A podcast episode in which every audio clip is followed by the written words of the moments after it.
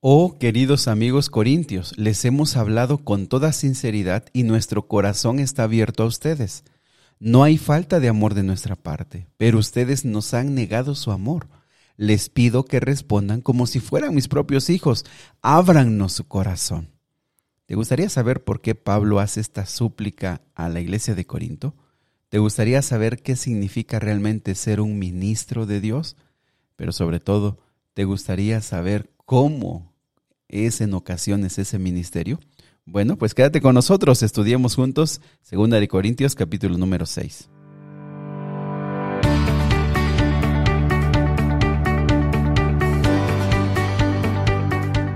Nuevamente bienvenidos amigos y amigas al Plan Reavivados por su palabra. Qué gusto saludarles esta mañana. Eh, les mando un fuerte abrazo, cordial saludo, deseándoles que este día Dios les pueda bendecir en los retos, en las dificultades, en las lágrimas, pero sobre todo y también en las alegrías de la vida podamos enfrentar este día con buena actitud, con entusiasmo, con gozo, diciendo, Señor, yo quiero caminar contigo este día. Te invito para que nos puedas seguir en las plataformas digitales de Spotify, y también de Apple Podcast. Ahí te esperamos para que escuches todos los audios pasados. ¿Sale? Muy bien, pues toma tu Biblia y vámonos a 2 de Corintios, capítulo número 6. Este capítulo se enlaza con el capítulo de ayer cuando nos hablaba acerca de la reconciliación. ¿Te acuerdas? Terminó hablando de eso. Nosotros dice cuando Cristo Jesús, perdón, cuando Cristo Jesús estaba reconciliando al mundo. ¿Y por qué lo estaba reconciliando? Porque el libro de Apocalipsis nos va a decir, lo vamos a estudiar más adelante, que hubo una guerra en el cielo y entonces Satanás se puso en rebelión contra Dios y después de una lucha fue... Eh, cayó a esta tierra y en esta tierra hizo que Adán y Eva los engañó y también la raza humana estuviera en rebelión contra el cielo. Entonces, cuando Jesús viene, a través de su vida, a través de sus enseñanzas, a través de lo que Él hace y por supuesto y principalmente a través de su muerte, está reconciliando al ser humano, está volviendo a traer la paz entre el cielo y la tierra. Y por eso decía ayer capítulo 5 en, la última parte que es, una, es un ministerio de la reconciliación. Y dice, ahora nosotros somos embajadores, dijo Pablo. Todos nosotros cuando aceptamos a Cristo en nuestro corazón nos volvemos embajadores. Y lo que somos es que también vamos a las personas diciéndoles, hey, vuelvan hacia Dios. Estamos reconciliados ya, ya no hay guerra con el cielo. Pero Ahora, la decisión es de cada persona. Cada persona decide si sigue en una rebelión contra Dios o acepta que ya hay una paz. Muy bien.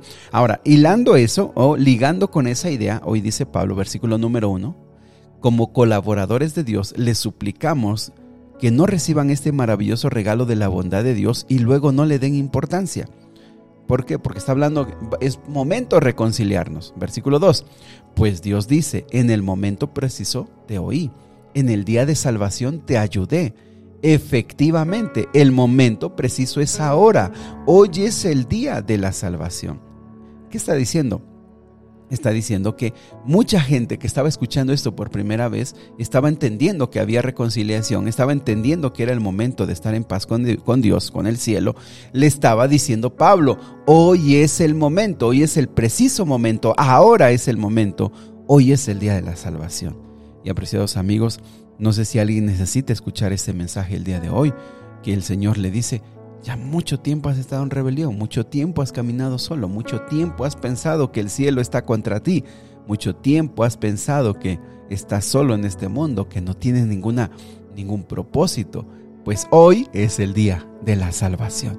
Hoy es el momento para que tú vengas a Cristo. Hoy es el día de que tú seas reconciliado. Muy bien. Eh, el segundo tema que me gustaría abordar se encuentra en el versículo número del versículo 3 prácticamente hasta el versículo número 13. Eh, en el Nuevo Testamento, amigos, hemos venido estudiando una verdad muy importante que hoy quisiera resaltar o remarcar para que nosotros podamos entenderla mejor. Miren, en el Antiguo Testamento Dios estableció un método en el que puso un templo y puso todo un sistema de sacrificios de animales que morían que apuntaban o que enseñaban que un día vendría el verdadero sacrificio, que era Cristo Jesús. Entonces los pecadores iban al templo y estaban los sacerdotes y a través de los sacerdotes el templo y todas esas ceremonias el, el, el ser humano era reconciliado con Dios. Adquiría perdón, esperando en que un día vendría el verdadero sacrificio, que sería el de Cristo Jesús. Y entonces esa era la manera en la que ellos eran reconciliados. Ahora, en el Nuevo Testamento ya hemos estudiado varias verdades y vamos a seguir estudiando algunas más todavía, como la primera. ¿Cuál? Número uno, que todos tenemos acceso directo con Cristo Jesús. Es decir, ya no hay ningún, eh, ningún templo, ojo, no hay ninguna un sacerdote al cual tenemos que ir primero a ellos. No, todos nosotros, hoy en este momento tú puedes orar y directamente tú hablas con nuestro Dios, con nuestro Padre Celestial. O sea, no, no tenemos que buscar otra persona. Ahora, no es que esté mal ah, ayudarnos unos a otros, sino que nosotros tenemos, Dios nos ha dicho, todos nosotros podemos estar con Él, directamente hablar con Él. En segundo lugar, también eh, hemos estado estudiando que nosotros cuando nos bautizamos recibimos el Espíritu Santo, ¿te acuerdas? Y que a través del Espíritu Santo es que somos transformados, hay una vida nueva y también, ojo, recibimos dones y talentos. Somos equipados con nuevas habilidades. ¿Para qué?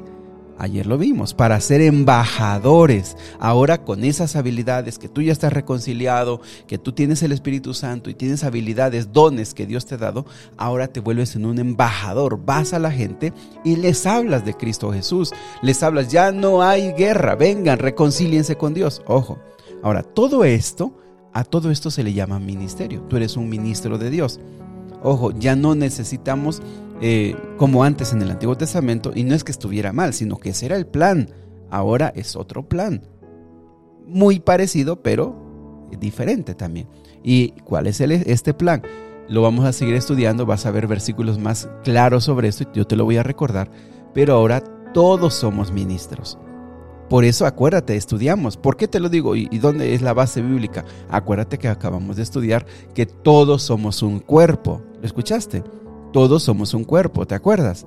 Dice, unos son la mano, otros son los pies, otros son los ojos, pero todos ustedes son el cuerpo de Cristo. ¿Y quién es la cabeza de este cuerpo? Cristo Jesús. O sea, no hay que, ah, este es más importante, este es el menos importante, ah, este cargo sí es relevante. No, todos somos iguales delante de Dios. Su familia somos iguales. No hay una diferencia. Y, te lo digo claramente, por ejemplo, eh, hay algunas em, religiones que enseñan, ¿no? Que eh, por ejemplo, los líderes religiosos, eh, los pastores o no sé, los sacerdotes, ellos están más cerca de Dios, el pueblo está lejos de Dios. No, eso no es bíblico. Todos somos el cuerpo de Cristo y todos somos iguales para estar en contacto con Dios, para servirle a Dios y para trabajar por Dios. Todos tenemos un ministerio, por supuesto, cuando sucede todo lo que te acabo de mencionar. Ahora, ¿por qué te comento esto? Porque ve el versículo número 3. Dice, vivimos de tal manera que nadie tropezará a causa de nosotros y nadie encontrará ninguna falta en nuestro ministerio. ¿Te estás dando cuenta de esto? Pablo va a hablarnos aquí de su ministerio y cómo él está viviendo de tal manera que no cause tropiezo. Y entonces lo que yo quiero esta mañana es que tú no digas, ah, bueno, es que es Pablo, el ministerio de Pablo, lo que hacía Pablo, cuando realmente lo que la Biblia está aquí diciendo, eh, tratando de ayudarnos a entender es que nosotros también tenemos un ministerio y también se espera que nosotros, que ya nos entregamos a Cristo, que todo esto que te he mencionado, también vivamos de una manera que no causemos tropiezo a otras personas y que no encuentren una falta en nuestro ministerio. Mientras nosotros sigamos pensando que solamente unas personas tienen un ministerio, no vamos a crecer en nuestra vida espiritual, amigos. Cuando solamente tú digas, ah, bueno, un ministerio lo tiene un pastor o un sacerdote, ellos decidieron servirle a Dios de tiempo completo toda su vida y un sacerdote, un pastor, un líder, ellos son los que tienen un ministerio, no vas a crecer en tu vida espiritual. Porque solo cuando tú entiendas que tú sí pasas todo el proceso que ya te dije hace un momento, tú te vuelves un ministro, un embajador. Muy bien, ahora, ¿cómo es este ministerio de Pablo? Mira el versículo número 4. Eh, te estoy leyendo la nueva traducción viviente, acuérdate. En todo lo que hacemos, demostramos que somos verdaderos ministros de Dios. No solo Pablo, tú también, amigo, amiga. En todo lo que hagas, demuestra que eres un ministro de Dios, demuestra que eres un embajador de Dios, demuestra que tú ya entendiste que tú vas en, el nombre de Dios. Versículo número 4. Con paciencia soportamos dificultades y privaciones y calamidades de todo índole. Te pregunto, ¿tú y yo lo estamos haciendo? ¿O a la primera nos estamos quejando? A la primera privación decimos, Señor, ¿por qué a mí? A la primera calamidad decimos, Señor, ¿cómo te has olvidado de mí? Mientras tú y yo no entendamos, soy un ministro. Ya no soy solamente, no sé, un maestro, un arquitecto, un médico, un comerciante, un empleado, un obrero. No, tú, eso es un medio que Dios te ha dado para tener el sustento, pero lo que realmente tú eres, eres un ministro. Ahora hablas en lugar de Dios. Ahora caminas y hablas y, y eres un medio que Dios usa para hablar a otras personas de la reconciliación. Ojo con eso. Entonces, te pregunto, versículo número 4. Con paciencia soportamos dificultades, privaciones y calamidades de toda índole, y lo estoy haciendo pregunta para que nos lo preguntemos nosotros. Versículo 5. Ve lo que dice Pablo. Fuimos golpeados, encarcelados, enfrentamos a turbas enfurecidas, trabajamos hasta quedar exhaustos, aguantamos noches sin dormir y pasamos hambre. Demostramos lo que somos por nuestra pureza, nuestro entendimiento, nuestra paciencia, nuestra bondad y por el Espíritu Santo que está dentro de nosotros y por nuestro amor sincero. Él es un ministro. Amigos, Pablo es un ministro. Pero tú y yo también somos ministros. Tú y yo también, ahora que hemos aceptado a Cristo, ahora que somos embajadores de Cristo, yo te pregunto, ¿hemos pasado esto? Yo espero que no, porque yo también no desearía que esto lo pasaras. Pero quizás sin ir hasta esos extremos de ser encarcelado, golpeado, eh, yo te pregunto, ¿hemos entendido que eso es el servicio a Dios? ¿Hemos entendido que a veces Dios nos coloca en situaciones difíciles y que no es para quejarnos, sino es para decir, este es mi ministerio, yo estoy aquí porque Dios me lo ha pedido y yo voy a soportar con paciencia, con el Espíritu Santo que está dentro de mí? Versículo 7, te leo. Con fidelidad predicamos la verdad. El poder de Dios actúa en nosotros. ¿Por qué actúa en ti, amigo? Porque tú eres un embajador, tú has entendido. Yo ya a donde quiera que voy, lo que quiera que yo haga, sea estudiante, sea trabajador, sea comerciante, lo que yo sea, soy un embajador. Todo lo demás es secundario, lo que yo debo entender que ahora soy un embajador. Por eso es que el poder de Dios actúa en ti. Versículo 7. Usamos las armas de la justicia con la mano derecha para atacar y con la izquierda para defender.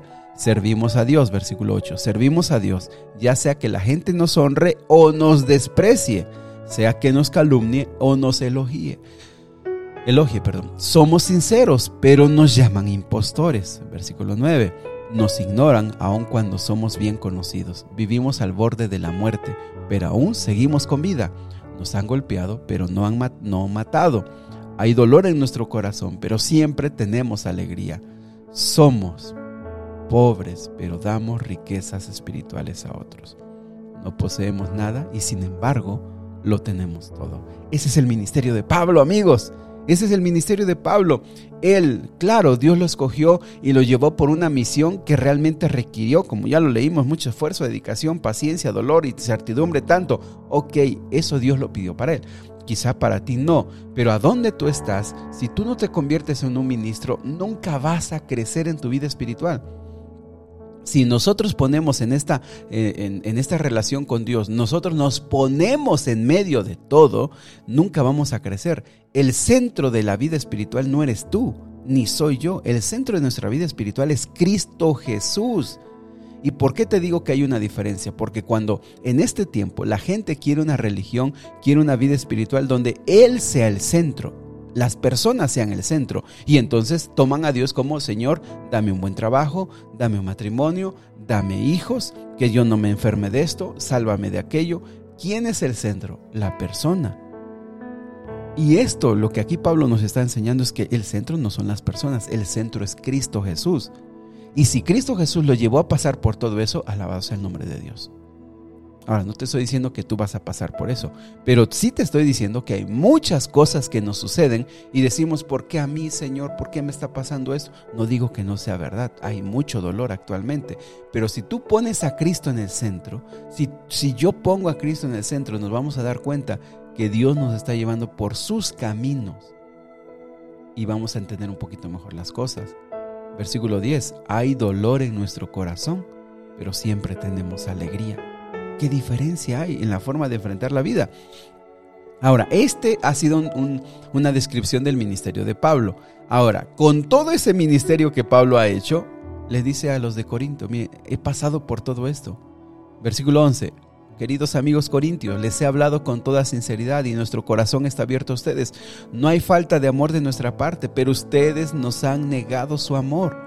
Les pido que respondan como si fueran mis propios hijos. Ábrannos su corazón. Y aquí viene la tercera lección que me parece importante. ¿Cuál es la lección? Que este ministerio se parece mucho, aunque dista del ministerio de Cristo Jesús. Cristo Jesús pasó por estas cosas también y, por más porque su muerte tiene un, un significado diferente y ahora te está diciendo, querido Daniel, querido Pablo, querido Guadalupe, querida, no sé, tu nombre, yo he pasado por todo esto, no puedes decir que no te amo, te he abierto mi corazón, te está diciendo Cristo Jesús, no hay falta de amor de mi parte, pero tú me has negado tu corazón, me has, tú me has negado tu amor. Te pido que respondas como si fueras mi propio hijo. Ábreme tu corazón. Amigos, Cristo Jesús nos está exhortando, nos está diciendo, he pasado por todo esto para salvarte. Ábreme tu corazón.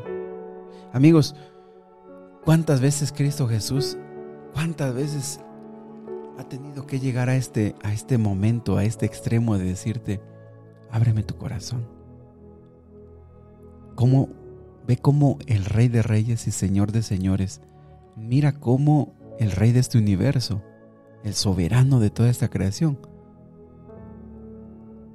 no, no lo podemos entender, cómo a un ser humano hecho de barro, de polvo, que vive tan poco tiempo, le dice, te pido que respondas como si fueras mi propio hijo. Ábreme ábreme tu corazón. Mis amigos, que Dios nos bendiga, que Dios esté con nosotros y que podamos entender que somos ministros, que podamos entender que somos embajadores y que muchas de estas dificultades vamos a pasar. Y cuando tú pases estas, estas dificultades, le vas a hablar a otros diciéndoles, ábrele tu corazón a Dios Ábrele tu corazón a Dios. Pero esta mañana el Señor nos habla a nosotros. Ábreme tu corazón. Deja que yo llene todo tu ser. ¿Te gustaría? Te invito para que hagamos una oración. Querido Dios y Padre, ayúdanos a entender que eso, que somos ministros, que somos embajadores tuyos. Y ayúdanos a entender que vamos a pasar por dificultades que vamos a pasar por dolor, por angustias, porque en este mundo así se vive. Pero que tienes un propósito, ayudarnos a reconciliar a otros contigo y ayudar a que nosotros sigamos siempre en esa paz y en, ese gozo contigo. Padre querido, quédate con nosotros hoy. Ese es nuestro deseo, ese es nuestro anhelo. En el nombre de Cristo Jesús. Amén. Mis amigos, que Dios me los bendiga. Les mando un fuerte abrazo. Pasen un excelente día. Eh, recomiéndennos en Spotify. Eh, Momentos de Esperanza, Daniel Morales Díaz. Escuchen los audios anteriores. Eh, que la palabra de Dios a través del Espíritu Santo pueda ser reconfortante para ti. Ese es mi deseo. Te mando un fuerte abrazo.